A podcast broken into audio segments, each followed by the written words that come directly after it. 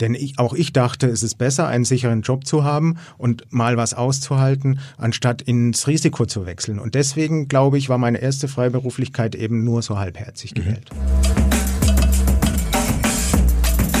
Herzlich willkommen zu einer weiteren Folge unseres Podcasts Free Talent. Mein heutiger Gast, der mit mir hier im Studio sitzt, ist für mich kein typischer Freelancer, maßgeblich deswegen, weil er sehr häufig gewechselt ist zwischen der Festanstellung und dem Freelance-Dasein. Ähm, nach seinem letzten Wechsel ins Freelance-Dasein ist, ist er heute aber sicher, er bleibt Freelancer. Oliver Treubel ähm, ist Wissenschaftsjournalist und Medizinredakteur. Ähm, ich kenne Oliver aus der Community bei Work Genius, also er ist bei dem, bei, auf der Plattform registriert, die mein äh, Unternehmen äh, betreibt. Daher der Kontakt und ich freue mich heute sehr, mit ihm darüber sprechen zu können, was seine Erfahrungen als Journalist sind, aber auch vor allen Dingen, wie er den Umschwung zwischen dem Freelance-Dasein und der Festanstellung und das ständige Hin und, Hin und Her äh, gewuppt hat. Äh, von daher, Oliver, äh, herzlich willkommen. Ich freue mich, dass du hier bist und über deine Erfahrungen mit mir sprichst. Ja, hallo Daniel, danke für die Einladung. Ich freue mich hier zu sein. Äh, mein Name ist Oliver Treubel, wie gesagt. Ich komme aus Erlangen, bin demnächst 45 Jahre alt und ähm, arbeite als freiberuflicher Redakteur, also als Freelancer.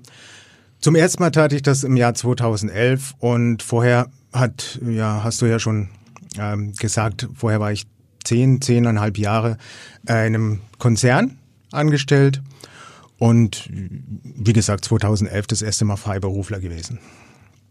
Ähm, wie ich zum Wissenschaftsjournalismus kam, äh, war in der Tat durch eine Anstellung, äh, die der ersten Freiberuflichkeit folgte. Das war im Jahr 2013. Äh, schöne Grüße an Schlösser und Co. hier äh, von dieser Stelle. Äh, kleine Agentur in Bayreuth, die mich damals ähm, eingestellt hatte als Medizinredakteur. Ich hatte bis dahin noch nichts mit Medizin zu tun gehabt, ähm, war aber klar, relativ schnell klar, dass mir das Thema liegt und dass mir das Spaß macht. Und ich erhielt die Chance, das zu machen. Und ähm, so kam ich da in den Medizin, Schrägstrich, Hightech, Wissenschaftsjournalismus rein. Äh, für eine Agentur, ja. Also es war also Content Marketing, äh, kein unabhängiger Journalismus, sondern eben im Auftrag von Kunden, von größeren Unternehmen, von Ärzten von äh, medizinischen Versorgungszentren und von Kliniken. Daraufhin, weil mir das so Spaß machte, habe ich ein, ein berufsbegleitendes Studium draufgesetzt, äh, Master in Health and Medical Management an der Uni Erlangen-Nürnberg. Es war aber ein Fernstudium, obwohl ich in Erlangen wohne. Ähm, und äh, heißt zwar Master in Health and Medical Management, hat aber mit, mit Management nichts zu tun, sondern es sind nur medizinische Inhalte. Es ist ein bisschen missverständlich, aber wirklich nur vier Semester medizinische Inhalte, Masterstudium. Und das hat mir dann sozusagen nochmal die theoretischen Grundlagen gegeben, die ich heute gut verwenden kann. Und deswegen bin ich heute haupt, hauptsächlich Medizinjournalist mit weiteren Schwerpunkten Industrie, Hightech, Wissenschaft. Mhm. Sehr spannend. Du hast dich ja dann, du hast eingangs jetzt schon schon schon erwähnt, du hast dich ähm, das erste Mal selbstständig gemacht ähm, nach einer Phase, in der du zehn Jahre im, im, in größeren Unternehmen oder in Unternehmen generell als Festangestellter ja. gearbeitet hast und ja auch, sag ich mal, in, in relativ ähm, prestigereichen Häusern, die eine lange äh, Vergangenheit irgendwie haben. Ja. Ähm, wenn du da ein bisschen drauf zurückblickst, jetzt auch schon ein paar Jahre her, aber wenn du darauf zurückblickst, was waren so die Gründe, warum hast du dich das erste Mal nach zehn Jahren dazu entschieden zu sagen, jetzt mache ich mich selbstständig? Mhm. Ähm, in der Rückschau begreift man, dass man äh, in der Endphase dieser Anstellung eigentlich fast im Burnout war, ganz ehrlich gesagt. Also es entwickelte sich über, sagen wir, drei, vier Jahre, so von 2007 bis 2011, äh, dass es immer ähm, offensichtlicher wurde, dass mit mir auch körperlich, mit meinem Körper, mit meinem ähm, ja, Empfinden irgendwas nicht stimmt. Und es war relativ schnell klar, dass ähm, die Hauptursache für mich der Job war, wenn man morgens aufsteht und es ist einem übel. Äh, du fährst zur Arbeit und die Übelkeit verstärkt sich.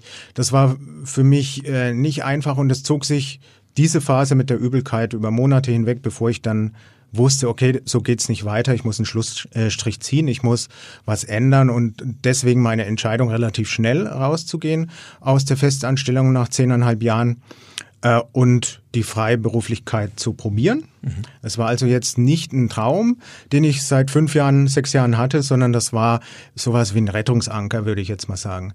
Ähm, und ähm, das gab mir dann aber auch die Zeit, die ersten Monate in der Freiberuflichkeit runterzukommen und zu erfahren, äh, was ist eigentlich mit mir los, was sind die Ursachen und äh, was kann ich tun, damit es mir besser geht.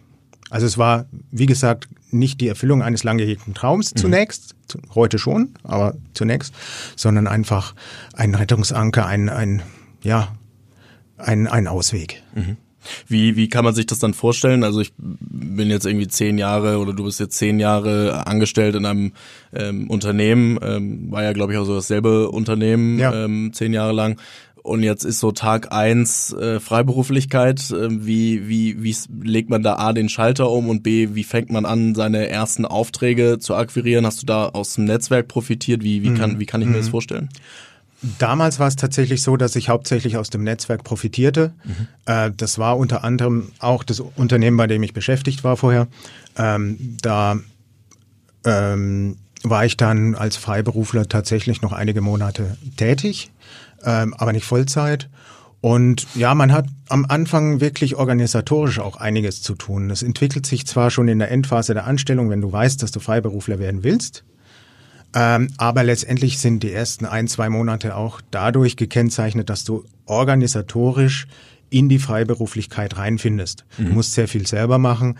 Ähm, ich hatte den Gründerzuschuss der Arbeitsagentur, solche Sachen, die ähm, gehen zwar ähm, wenn man das so macht wie ich, äh, relativ reibungslos. Ich glaube, das ist heute auch noch so, hoffe ich zumindest für die Freelancer, die das äh, in Angriff nehmen. Bei mir war es reibungslos, aber es erfordert natürlich ein bisschen organisatorischen Aufwand. Das heißt, am Anfang sind nicht die eigentlichen Aufträge das immens Wichtige, sondern dass man da reinfindet. Und äh, wie gesagt, das mein ehemaliges Unternehmen, da konnte ich dann noch für einige Monate als Freiberufler arbeiten. Mhm. Aber ich merkte dann relativ schnell, das kann nicht die Lösung sein, weil du bist ja immer noch in diesen Strukturen, in denen du dich nicht mehr wohlfühltest. Dazu muss ich sagen, das kreide ich dem Unternehmen nicht an, sondern es ist nun mal ein Konzern gewesen und später folgte, da kommen wir sicherlich noch drauf, folgte nochmal eine Anstellung in einem Konzern in einem anderen Konzern und da waren die Strukturen genauso. Also wusste ich spätestens dann, dass mir das nicht entspricht. Mhm. Hast du damals, als du da äh, rausgegangen bist, hast du damals Freelancing als Übergangslösung gesehen oder war für dich der Zeitpunkt gekommen, wo du sagst, das ist jetzt das, was ich möglichst lange machen möchte. Ja. Also es kam dann ja an, auf jeden Fall anders, was ja, ja dann nochmal ja. im Konzern, aber äh, was war das, was war der Plan damals? Ich glaube, wenn ich ehrlich bin, äh, war es tatsächlich so, dass ich insgeheim darauf schielte, wieder in eine Anstellung zu kommen. Vielleicht nach einem Jahr, vielleicht nach eineinhalb Jahren. Letztlich kam es auch so. Und ähm, es kam deshalb so, weil ich das zuließ, weil ich das auch wollte. Das heißt, ich guckte bei jedem neuen Auftraggeber in der Freiberuflichkeit, ob das auch ein potenzieller Arbeitgeber sein kann. Insofern ja, mhm. es war eine Zwischenlösung, was später dann sich aber wandelte. Mhm. Würdest du oder was würdest du sagen, waren dafür die die Hauptgründe? Ist das irgendwie umfeldbedingt? Also du hast ja ähm, im Vorgespräch mir auch erzählt, dass du sehr ländlich oder in einem, ja, einem ja. Dorf aufgewachsen bist ähm, und da eigentlich das Thema Freelancing praktisch non-existent war. Also Vielleicht kannst du auch mal ein bisschen darauf eingehen, was dann die Gründe dafür waren, das zu sagen, ich wollte unbedingt eigentlich innerlich wieder irgendwie eine Festanstellung, obwohl mhm. mich eigentlich viele Sachen da rausgetrieben haben. Ja, also in der Tat ist es natürlich sehr prägend, was du in der äh, Kindheit, in der Jugend äh, vom Beruf deines Umfeldes, vom Beruf deiner Eltern und so weiter mitbekommst. Und bei uns war es tatsächlich so in Oberfranken in dem kleinen Ort, dass es einen sehr großen Arbeitgeber gab und bis heute, heute gibt mhm. und äh, sehr viele Menschen aus diesem Ort Angestellte bei diesem Unternehmen sind, nach wie vor, auch heute noch. Und insofern bin ich so aufgewachsen und habe eigentlich auch nie was anderes mitbekommen. Also schon gar nicht, dass man, damals gab es ja den Ausdruck Freelancer noch nicht, aber dass man als selbstständiger Einzelunternehmer etwas wagt, um sich selbst zu verwirklichen, um sein ähm, seinen Charakter einfach ähm, den man in sich trägt, äh, auch beruflich zu leben. Und das war einfach nicht so, sondern das Thema Sicherheit, und das ist bis heute in, in meinem Umfeld so, ist, ist ein sehr großes Thema. Und das verstehe ich auch, aber ich musste mit der Zeit erkennen, dass ich anders bin und dass diese Sicherheit letztendlich, dieses Sicherheitsdenken letztendlich einen großen Teil dazu beitrug, dass ich sozusagen ins Burnout oder nahe dem Burnout gelangt war. Denn ich, auch ich dachte, es ist besser, einen sicheren Job zu haben und mal was auszuhalten, anstatt ins Risiko zu wechseln. Und deswegen, glaube ich, war meine erste Freiberuflichkeit eben nur so halbherzig mhm. gewählt. Wie lange warst du dann im Freelancer? Ähm, beim ersten Mal meinst ja. du? Ähm, zwölf Monate ungefähr, ja. Und dann äh, kam ich in einen großen Werbekonzern als Redakteur. Und auch hier war es wieder so, dass der, äh, der Status und die Karriereoption und auch die finanzielle Option ja wieder vielversprechend waren. Mhm. Ähm, aber nach kurzer Zeit war mir klar, ich war dort auch nur ein Vierteljahr angestellt, bis ich gekündigt habe.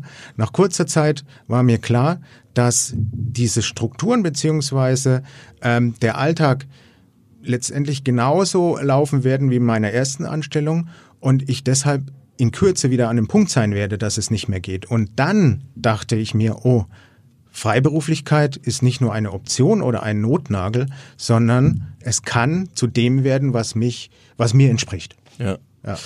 Notnagel ist ganz gutes ähm, Stichwort, das sage ich ja auch immer, dass ich ähm, finde, dass Freelancing eine deutlich zu schlechte Stellung irgendwie im Markt und auch in der, in der Gesellschaft hat und häufig als Notnagel gesehen wird.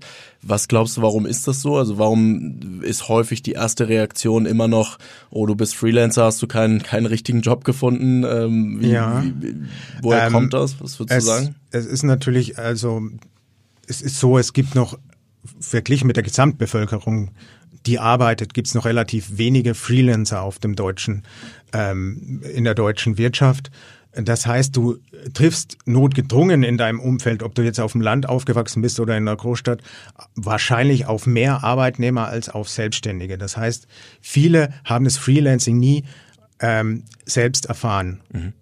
Äh, das ist sicherlich ein Grund. Und in meinem relativ konservativen Umfeld war es natürlich umso mehr so. Ähm, es ist sicherlich dieser Sicherheitsgedanke, der in, in Deutschland noch viel verbreiteter ist als zum Beispiel in den USA, ist sehr ausschlaggebend. Ich glaube, wir sind da im Wandel. Mhm. Wenn ich die jüngere Generation angucke, wenn ich welche Einstellung die zum Arbeitsleben haben, zum Berufsleben, dann ist das eine völlig andere. Da spielt Freiheit, selbst wenn sie Arbeitnehmer sind, Freiheit ähm, eine große Rolle, Selbstverwirklichung, aber auch Work-Life-Balance und äh, das Finanzielle ist mit Sicherheit nicht an erster Stelle. Bei mir ist es heute auch so, aber ich war auch mal anders. Ich dachte auch an Karriere, an viel Geld verdienen, aber immer in Arbeitnehmerstrukturen, also immer innerhalb eines gesicherten Umfelds. Mhm. Und das liegt nicht zuletzt daran, wie ich aufgewachsen bin, ganz klar. Spannend. Trotzdem bist du ja dann vor ähm, ja, einem knappen Jahr, glaube ich, nochmal zurück in die in die Festanstellung gegangen und ja. Ähm, jetzt ja seit seit kurzem dann wieder in die in die. Nee, Moment, ähm, in der Festanstellung, das ist schon länger her. Mhm. Äh, das war in den Jahren 2016 und 2017. Ah, okay. Interessanterweise wieder bei dem Konzern, bei dem ich äh, ursprünglich äh, zehn Jahre angestellt war. Mhm. Ähm, ein Jahr davon in just dieser alten Firma als äh, CVD für Health und äh, fünf Monate als medizinischer Redakteur in einer anderen Sektion dieses Konzerns. Mhm. Ähm, danach bin ich dann in die Freiberuflichkeit gewechselt und danach war mir relativ klar, okay, das bist du, das wirst du jetzt für immer machen. Und ich glaube auch, dass diese Erkenntnis grundlegend dafür ist, dass du die Sache dann für immer machst und vor allem, dass du sie gut machst. Mhm. Das heißt, ich würde sagen, das ist auch irgendwie der, der entscheidende Punkt, warum du dich endgültig für die Freiheit in, entschieden hast?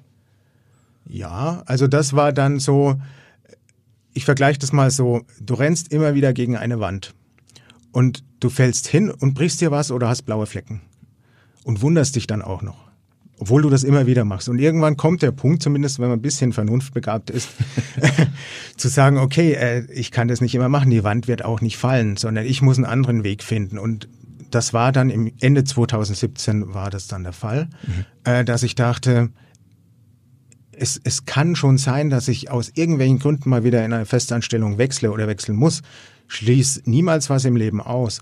Aber was ich bin, das ist ein Freelancer, äh, von meinem Wesen her, von meinem Charakter her und auch damit, womit ich mich wohlfühle, dass ich nicht wieder krank werde, dass ich gesund bleibe, dass ich eben das machen kann, was mich auch gesund erhält. Ich sage nur zum Beispiel Ausdauersport. Da habe ich jetzt die Zeit, das so einzuteilen, dass ich das machen kann und äh, dadurch verhindern kann durch den Ausdauersport als einen Pfeiler, dass ich wieder krank werde. Mhm. Also das eine spielt ins andere mit rein. Aber wie gesagt, ich bin lange gegen eine Wand gerannt und um, umgefallen. Ne? Ja. Was, was würdest du sagen, machst du heute in deiner, ähm, in deiner Selbstständigkeit vielleicht anders als beim ersten Mal, als du ähm, nach zehn Jahren das erste Mal in die, in, in die Selbstständigkeit gewechselt bist? Ja, also abgesehen davon, dass ich es jetzt als Dauerlösung ansehe und als, ähm, als etwas, was mir zu 100 Prozent entspricht, ist es auch so, dass ich ähm, dank Work Genius, also meinem Hauptauftraggeber, eine gewisse Sicherheit eingestellt hat. Mhm. Das heißt, ich bekomme regelmäßige Aufträge und habe sozusagen an Work Genius andere Sachen wie das Projektmanagement ähm, oder die Kundenakquise oder auch das Key Account Management ausgelagert, kann man so sagen. So sehe ich es aber nicht, sondern ich sehe Work Genius und mich als Team, das sich sehr gut versteht, was ich auch sehr wichtig finde. Und das ist der große Unterschied, dass ich diese Basis jetzt habe, die ich bei der ersten und auch der zweiten Freiberuflichkeit noch nicht hatte. Mhm. Das ist sehr entscheidend für mich, ja. Spannend. Ähm, vielleicht ähm, ohne zu, zu tief in die Thematik einzusteigen, aber ähm, was würdest du sagen, ist so das das Ratio, was du als, als Freelancer sonst damit verbringst, ähm, diese ganzen Themen in Richtung Overhead, also Abrechnung, Projektmanagement etc. Ja. zu machen, ähm, die du sonst damit verbringst, ähm, wenn du eben das, das selber machst? Es kommt drauf an. Also in den ersten beiden äh, Freelancer-Phasen war es glücklicherweise so, dass ich viel über meine ehemaligen Arbeitgeber abwickeln konnte. Ähm, das äh, spricht auch dafür, wie wir auseinandergegangen sind, mhm. immer fair. Und ähm, insofern war die Akquise jetzt nicht das große Problem. Aber natürlich ähm, waren es andere Termine zum Beispiel, also dass man mit diesen ehemaligen Arbeitgebern zusammen im Team dann auch zu Kundenterminen gefahren ist. Ähm, das fällt jetzt glücklicherweise zum Gutteil weg. Deswegen würde ich sagen, früher waren es vielleicht 35 Prozent mhm. ähm, Nicht-Produktivphasen und heute sind es vielleicht 10 Prozent Nicht-Produktivphasen. Okay. Mhm. Spannend. Wie bleibt so ein bisschen dann von dem Punkt mal in einen anderen Themenbereich, der aber irgendwie auch damit ja zu tun hat. Du hast eben schon angerissen Triathlon oder trainierst für einen Triathlon auch. Mhm. Ähm, wie vereinst du heute dein, deine Freizeit mit dem Thema Arbeit ähm, und, und kombinierst das Ganze? Also wie organisierst du deinen, deinen Tag? Ähm, diese Frage muss ich mir zum Glück nicht stellen, weil ich bin ein sehr freiheitsliebender Mensch und auch wenn meine Frau das vielleicht verneinen würde, bin ich äh, zumindest beruflich gesehen doch sehr spontan. Mhm. Und das heißt, ich gehe abends nicht ins Bett und denke mir, wie muss ich morgen meinen Tag strukturieren, was ich als mhm. Arbeitnehmer doch getan habe, sondern ähm, ich mache das ein Stück weit davon abhängig, wie meine Tagesform ist. Das heißt, wenn ich merke, ich habe keinen guten Tag, dann ist vielleicht die Zeit besser für Ausdauersport, um den Kopf frei zu kriegen. Und wer weiß, was dann am Nachmittag kommt. Wenn ich aber merke, oh, heute bin ich wirklich in kreativer Stimmung und nicht zuletzt ist mein Beruf ein kreativer Beruf, dann werde ich auch acht, acht oder zehn Stunden am Tag durcharbeiten und äh, vielleicht auch mal das Essen vergessen. Das kann schon passieren. Mhm. Also insofern ist das keine feste Struktur, sondern einfach, was macht heute für mich Sinn? Natürlich immer mit Blick auf äh, die Auftragslage und auf die Kundenwünsche. Das ist ganz klar, weil das fällt ja durch das Freelancertum nicht weg. Im Gegenteil, die Verantwortung wächst ja. Ja, ja. Ähm, ist das was, was, was man lernen muss oder ist das also gerade dieses also es ist ja, du sagst, es ist keine Struktur, aber im Endeffekt ist ja schon irgendwo eine Struktur, weil du sagst, in dem Moment, wo ne, ein Kundenauftrag letztendlich da ist, muss ich mein Leben so priorisieren, dass das ja. dann im Vordergrund steht. Also in gewisser Weise gibst du deinem Leben ja dann schon schon eine Struktur, die halt spontaner ist, aber ja, irgendwo ja. ja schon da ist. Ähm, ist das was, was du schon immer konntest oder ist das was, was man lernt und wenn ja, wie wie bringt man sich sowas bei? Ich glaube beides. Also wenn man ernsthaft Freelancer sein will, dann hat man A, muss man eine Leidenschaft haben in, oder etwas, in dem man gut ist, aber das mhm. ist für mich mit Leidenschaft verbunden. Und zum Zweiten muss man ein Verantwortungsgefühl mitbringen, dass man das auch durchziehen kann. Äh, das hatte ich vielleicht in meiner ersten Freelancer-Phase noch nicht so ausgeprägt, aber ähm, je mehr man über sich lernt und weiß, dass das das Modell ist, das sich beruflich und insgesamt im Leben äh, fahren will, äh, desto mehr gesellt sich diese Verantwortungs dieses Verantwortungsbewusstsein hinzu. Aber natürlich muss man ein Stück weit auch ähm, ja, in sich tragen. Aber letztendlich leben wir alle in Strukturen äh, und haben Verantwortung zum Beispiel gegenüber der Familie, wenn man Kinder hat oder äh, auch, auch generell seinem Umfeld gegenüber, aber auch sich selbst gegenüber. Jeder muss davon leben, von dem, was er tut. Mhm. Und insofern ist das, wenn man es nicht von sich aus in sich trägt, ist es ein absolutes Muss, das zu lernen. Und äh, das fiel mir eigentlich nicht schwer. Ähm, trotz allem gibt es natürlich auch immer wieder mal Phasen, es kann passieren, in denen es nicht so gut läuft. Und dann muss man sich wirklich fragen, schaffe ich das jetzt mental, diese Phase durchzustehen oder äh, wechsle ich wieder in die Anstellung? Was auch eine Option ist, wenn man sich in der Anstellung wohler fühlt, warum nicht, ganz klar. Ja. Spannend. Ähm, Thema Leidenschaft, du hast dich ja dann irgendwann spezialisiert oder fokussiert auf das Thema Medizin ähm, mhm. im größeren Umfeld. Wie, wie kommt man dazu, ähm, ein Themenfeld wie Medizin dann ja. zu, zu vertiefen? Das werde ich oft gefragt und äh, viele Leute können das nicht nachvollziehen, weil Medizin, zum einen bin ich ja nun mal kein Arzt. Ja. Äh, ich habe zwar ein, äh, sozusagen ein medizinwissenschaftliches, berufsbegleitendes Zusatzstudium, aber ich bin kein Arzt. Warum also Medizin? Ähm, auch in meiner persönlichen Geschichte begründet. Zum einen die, die Burnout-Phase, dass man sich mit sich und seinem eigenen Körper mehr beschäftigt, was ist, was läuft da gerade falsch, erkennt, dass es psychosomatisch ist hauptsächlich, also wie ist die Verbindung zwischen sich wohlfühlen und krank oder, oder gesund, also krank werden und gesund bleiben. All das spielte mit Sicherheit mit rein. Aber auch meine weitere Erkrankung nennt sich Clusterkopfschmerz. Ähm, ich glaube, du hast schon mal davon gehört. Das ist eine Kopfschmerzart, die vergleichbar ist mit Migräne, mhm. aber die, ich hatte es zum Glück erst viermal in meinem Leben, aber für acht Wochen jeweils am Stück. Das heißt, du hast jeden Tag vier bis fünf Clusterkopfschmerzanfälle. Das wird in der Literatur auch gerne mal als Suizidkopfschmerz bezeichnet, weil man wirklich in dem Moment aus dem Fenster springen will. Es gibt zum Glück Medikamente, wie auch bei Migräne, die das in Schach halten. Und äh, die nehme ich dann natürlich auch innerhalb dieser acht Wochen und kann weiterarbeiten. Aber man muss sich natürlich fragen, oh, wie kann ich das beeinflussen, dass diese Anfälle möglichst nicht wiederkommen oder selten wiederkommen. Also man beschäftigt sich aus persönlichen Gründen viel mehr mit dem Thema Gesundheit und Medizin und irgendwann äh, habe ich dann gemerkt, oh, das liegt mir. Und dann diese Anstellung 2013 bei Schlösser und Co. in Bayreuth hat mir natürlich auch geholfen, das Thema zu vertiefen. Und so kam das. Mhm. Ich glaube, das ist bei jedem so, dass er, oder äh, ob Mann oder Frau, ist ja egal, ob man ähm, dass man erkennt, okay, was, was ist eigentlich meine Leidenschaft? Und da würde ich das Berufliche jetzt auch nicht immer so streng trennen von, von persönlichen Leidenschaften. Also ich könnte mir auch vorstellen, natürlich über Triathlon zu schreiben. Mhm. Warum nicht? Aber so entstehen für mich Leidenschaften, ähm, auch berufliche Leidenschaften, dass man sich generell auch aus persönlichen Gründen dafür interessiert.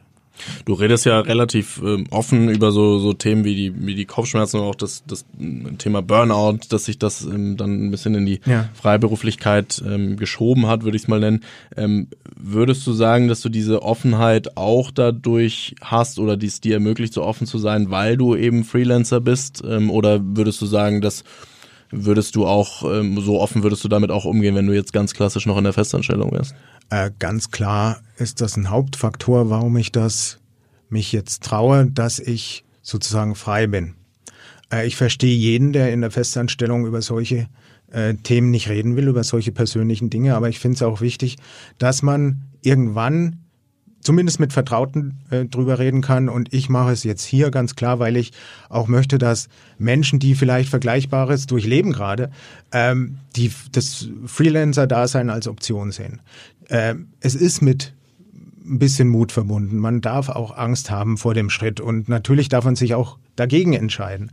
Aber bevor man sich dagegen entscheidet, ist es wichtig, die Option als solche zu sehen, sich darüber zu informieren und zu gucken, ist das von meinem Charakter her eigentlich etwas, was mir liegen könnte. Bei mhm. mir war es so, ich bin zwar relativ ängstlich als Mensch, könnte man vielleicht so sagen. Andererseits war ich auch fünf Monate allein in Australien oder bin jetzt Freelancer. Also es geht vor allem, wenn man sich sagt, okay, ich will mich von dieser Angst nicht beeinflussen lassen und ich will äh, mein Leben so leben, dass ich gesund bleibe. Und gesund bleibe ich deswegen, weil ich die Sache mache, die mir entspricht. So einfach ist es.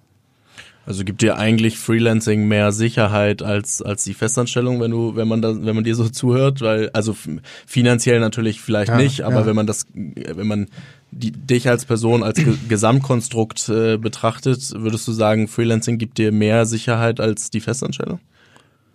Mit Sicherheit ist das so, weil Freelancing mir die Freiheit gibt, mein Leben komplett selbst zu kontrollieren, inwieweit das für einen Menschen eben möglich ist in, äh, in den Strukturen, in denen er sich bewegt. Mhm. Aber es äh, ist ja auch gut, dass man gewisse Regeln hat und dass man ein Verantwortungsbewusstsein haben muss. Aber letztendlich habe ich sehr viele Freiheit, meinen Alltag so zu gestalten und auch meine Arbeit oder sogar die Auswahl meiner Kunden so zu gestalten, dass es mir gut tut. Insofern ja, viel mehr Sicherheit als früher, obwohl es allgemein nicht als Sicherheit gesehen wird. Sehr spannend. Vielleicht nochmal kurz zurück, ähm, weil wir da gerade äh, von abgewichen sind von dem, von dem Medizinthema, dass du dich darauf spezialisiert hast. Ähm, ist ja schon am Ende ein recht nischiges Thema, würde ich es mal nennen. Klar, es hat, beinhaltet sehr mhm. viel und sehr mhm. viel ähm, Unternehmen oder auch Themen ähm, sind unter dem ähm, Bereich Medizin zusammengefasst. Aber ähm, würdest du eher sagen, dass ähm, gerade in der Auftragsakquise auch als Freelancer, dass so ein Nischenthema einem hilft, weil man wirklich spezialisiert spezialisiert ist? Oder ist das eher ein Thema, wo du sagst, dadurch schränke ich mich vielleicht auch in dem, in dem einen oder anderen Thema ein?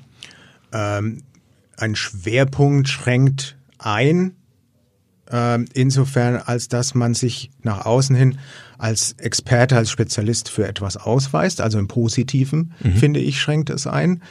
Ähm, es führt zu zwei Phänomenen, die ja absehbar sind, wenn man sich dafür entscheidet. Das eine ist, äh, dass ähm, Kunden genau das suchen, was du zu bieten hast. Sie kommen nicht auf dich zu und sagen, sie sind zwar Medizinjournalist oder Medizinredakteur, aber ich möchte jetzt etwas über Landwirtschaft haben. Das ist eher nicht der Fall. ähm, als als Texterredakteur, äh, der ich mal war, der sich nicht spezialisiert hatte, ähm, war ich eigentlich in einem Pool mit ganz, ganz vielen Freelancern, obwohl die Freelancer-Kultur in Deutschland noch gar nicht so ausgeprägt ist. Das heißt, ich habe viel mehr Konkurrenz. Mhm. Und ähm, was sich natürlich auch am Stundensatz, den ich verlangen kann, festmacht. Ganz klar. Aber abgesehen davon ist es auch wieder eine persönliche Frage. Mich interessiert Medizin, mich interessieren Gesundheitsthemen. Wenn jemand sagt, ich bin vom Herzen her oder sogar von der Ausbildung her Ingenieur, dann soll er oder sie das machen und äh, sich in dem Bereich spezialisieren als Journalist, Redakteur. Das wird auch funktionieren, bin ich sicher. Ist das auch so, dass man, also stelle ich mir das zumindest in der Theorie vor, ist das so, dass wenn man sich in so einen komplexen Sachverhalt erstmal richtig einarbeitet, wie jetzt vielleicht Medizin oder auch Ingenieurwesen, dass es dann einem einfacher fällt, auch simplere Sachverhalte zu, zu beschreiben oder mit dabei, damit zu arbeiten? Oder ist es, weil man dann so in dieser komplexen Welt ist, dass es einem fast schwer fällt, simple Sachen sehr simpel auch darzustellen? Ähm, das ist äh, natürlich wieder eine Typfrage. Ich bin äh, vom Typ her ähm, ein Redakteur, der sowieso maximal gründlich recherchiert. Das heißt, bei völlig neuen Themen genauso wie bei einem Medizinthema, gerade bei einem Medizinthema, äh, bei dem du auf viele Dinge achten musst, was darf ich schreiben, was sollte ich schreiben, was macht Sinn, was ist sogar gefährlich, wenn ich das schreibe. Mhm. Ähm, aber auch bei vermeintlich einfachen Themen will ich mich erstmal selbst zum Experten machen machen, bevor ich äh, Menschen da draußen drüber informiere. Äh, und das will ich dann in einer möglichst unterhaltsamen oder verständlichen Sprache machen. Insofern ist die Vorarbeit jetzt gar nicht so unterschiedlich. Für mich zumindest. Aber es mag bei anderen Menschen anders sein. Spannend. Ähm, sehr cool. Ähm, vielleicht nochmal ein bisschen ähm, so abschließend, ähm, Zeit rennt, ähm, aber abschließend so ein bisschen in deine ähm, persönliche Richtung nochmal zu gehen. Ähm, was würdest du sagen, hast du aus dem dem Werdegang, den du jetzt heute hast, du bist jetzt Mitte, Mitte 40, ja. ähm, guckst irgendwie auf ja, 20 Jahre ungefähr ja, Berufsleben ja. zurück. Ähm, was hast du für dich persönlich aus dem, aus diesem Werdegang äh, gezogen und was ist, sind auch vielleicht so die zentralen Learnings, die du anderen Menschen mitgeben könntest, die vielleicht an demselben Punkt stehen, soll ich mich aus der Festanstellung in eine Selbstständigkeit mhm. begeben? Mhm. Also ich denke mal, wenn sich Menschen in meinem Alter, vielleicht ein paar Jahre jünger, ein paar Jahre älter, mit dem Thema beschäftigen, die sollten ähm, nicht sofort die Flinte ins Korn werfen im Sinne von, ich bin nicht der Typ für eine Freelancer-Tätigkeit, sondern äh, informieren kostet nichts und äh, erst wenn man alle Informationen hat, dann kann man wirklich ähm, sagen, dass das äh, kommt mir entgegen meinem Charakter und das glaube ich kann ich machen oder das kann ich eben nicht machen. Dann ist ähm, es auch völlig okay und und äh, vielleicht die beste Lösung Arbeitnehmer zu bleiben. Aber die Frage sollte man sich stellen.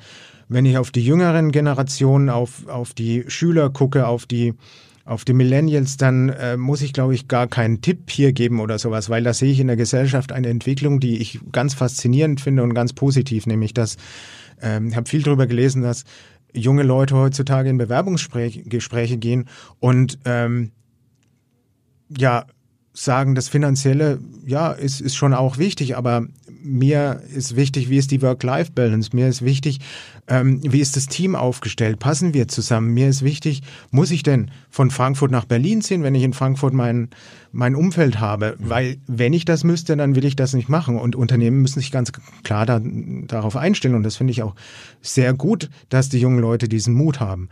Ähm, ich bin ja aus, aus Franken, Besucher in, in Hamburg und bin jetzt Tourist in Hamburg und war heute natürlich auch am Rathaus. Und da war, heute ist Freitag, die, die Fridays for Future Veranstaltung wieder. Und äh, auch hier muss ich sagen, äh, die, das habe ich vielleicht 20 Jahre jetzt nicht mehr erlebt, dass die jungen Leute, nicht nur Schüler, also es sprach eine Arbeitnehmerin, eine Junge, ähm, dafür eintreten, was ihnen wichtig ist, was die äh, Zukunft des Planeten betrifft, aber auch was die persönliche Zukunft betrifft. Die haben keine Scheu und äh, so sollen sie weitermachen. Deswegen brauchen sie von mir keinen Tipp. Aber für mich selber äh, waren diese Erfahrungen vielleicht notwendig, wertvoll und wenn auch nicht immer schön, so sage ich in der Rückschau, ja, es war aber im Großen und Ganzen wichtig für mich und ganz wahnsinnig wichtige Learnings für meine Zukunft, auf jeden Fall. Mhm. Zukunft, äh, schönes Thema. Ähm, wie planst du deine Zukunft? Gibt es irgendwelche, also so wie, soweit ich dich jetzt verstanden habe, ist jetzt erstmal sicher, dass du in der, in der Freiberuflichkeit bleibst oder bleiben ja, willst. Ja. Ähm, Gibt es sonst irgendwelche Pläne, wo du sagst, das will ich noch, noch erreichen? Ja, also wie gesagt, bei mir ist die Work-Life-Balance eben auch sehr wichtig und ich mache den Ausdauersport nicht nur aus gesundheitlichen Gründen, um die Kopfschmerzen zu vermeiden, sondern weil es mir Spaß macht. Also habe ich mich mal für den nächstjährigen Ironman Hamburg gemeldet, ähm, setze mich jetzt dadurch, dass ich das hier sage, auch bewusst ein bisschen unter Druck, dass ich auch teilnehme. Ganz klar, bis dahin ist es noch viel äh, sportliche Arbeit zu leisten und ich bin sicher, das wird auch hinhauen.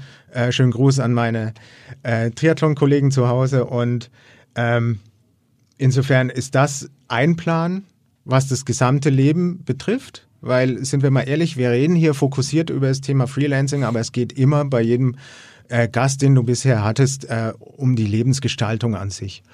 Und ähm, beruflich, ja, denke ich schon, dass es heutzutage als Freelancer enorm wichtig ist, ähm, eine Persönlichkeitsmarke im engeren oder weiteren Sinn, das soll jeder für sich selbst entscheiden, zu bilden. Es geht nicht nur um die Arbeit, sondern auch um die Person, die du bist, die dahinter steht, mit Werten, mit, ähm, mit Können, mit Kreativität. Und insofern ist klar, dass ich demnächst auch eine eigene Website plane und solche Dinge. Mhm. Spannend. Ähm, das vielleicht dann abschließend als, als, als letztes Thema, ähm, weil du es gerade ansprichst, ähm, eigene Webseite und Darstellung und letztendlich auch sich da weiter zu, zu präsentieren. Was glaubst du ist wichtig als Freelancer in Sachen Selbstvermarktung und, und Präsenz? Also wie und auch konkret auf dich bezogen, wie wichtig ist dieses Thema aktuell für dich, um, um Aufträge zu bekommen? Ähm, zum Glück will ich mal sagen, nicht. Ähm, so entscheidend, so dass ich die Freiheit habe, sehr gründlich darüber nachzudenken, wie diese Selbstvermarktung und Persönlichkeitsmarke aussehen soll. Mhm. Ähm, ich finde es nämlich enorm wichtig, dass man sich hinsetzt und Zeit lässt und nicht einfach irgendeine Website macht oder irgendeine Art von Persönlichkeitsmarke, nur weil man das irgendwo gelesen hat, entwickeln will, weil dann lässt man es vielleicht lieber, sondern dass das zu einem passt, dass das ausstrahlt, wer man wirklich ist, nicht nur die Arbeit ausstrahlt, sondern auch, ähm, wofür man steht, auch was man gerne macht und so weiter. Da muss niemand sein Privatleben offenlegen, sondern einfach authentisch wirken. Mhm. Social Media ähm, Präsenzen, die ein bisschen ähm, neumodischer sind, sag ich mal, so, so Richtung Instagram. Ähm, sowas benutzt du, benutzt du, benutzt du das auch oder benutzt du es gar nicht? Äh, Instagram ab und zu, Facebook ja, äh, sowohl aktiv als auch lesend.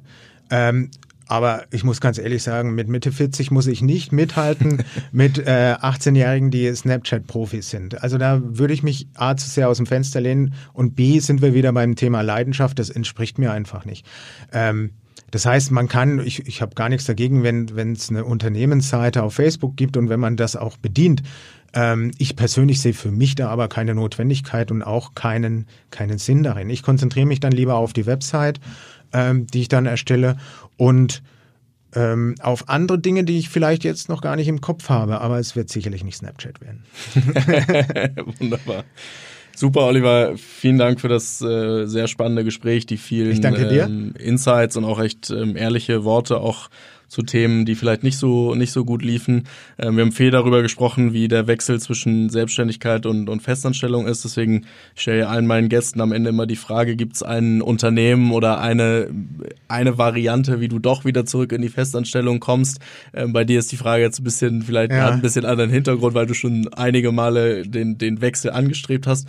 Ähm, trotzdem möchte ich sie gern gern stellen. Gibt es irgendein Szenario, wo du sagst, da da wirst du doch vielleicht noch mal zurückgehen in die in die Festangestelltenwelt? Sag niemals nie, aber wenn es ein Szenario gibt, dann kenne ich es noch nicht. Wunderbar. Super. Oliver, vielen Dank, dass du heute hier warst, dass vielen du nach Dank, Hamburg Daniel. gekommen bist äh, und danke fürs Gespräch. Ja, vielen Dank für das heutige Zuhören. Alle Shownotes und Infos zur nächsten Folge findet ihr wie immer auf unserer Homepage freetalent.de. Ähm, hinterlasst gerne Bewertungen, auch bei Spotify und Apple. Äh, schickt uns Feedback und macht gerne auch äh, Gastvorschläge, äh, wer spannend sein könnte für den Podcast. Ähm, wir freuen uns über eure Meinungen und äh, bis zur nächsten Folge. Ciao, ciao.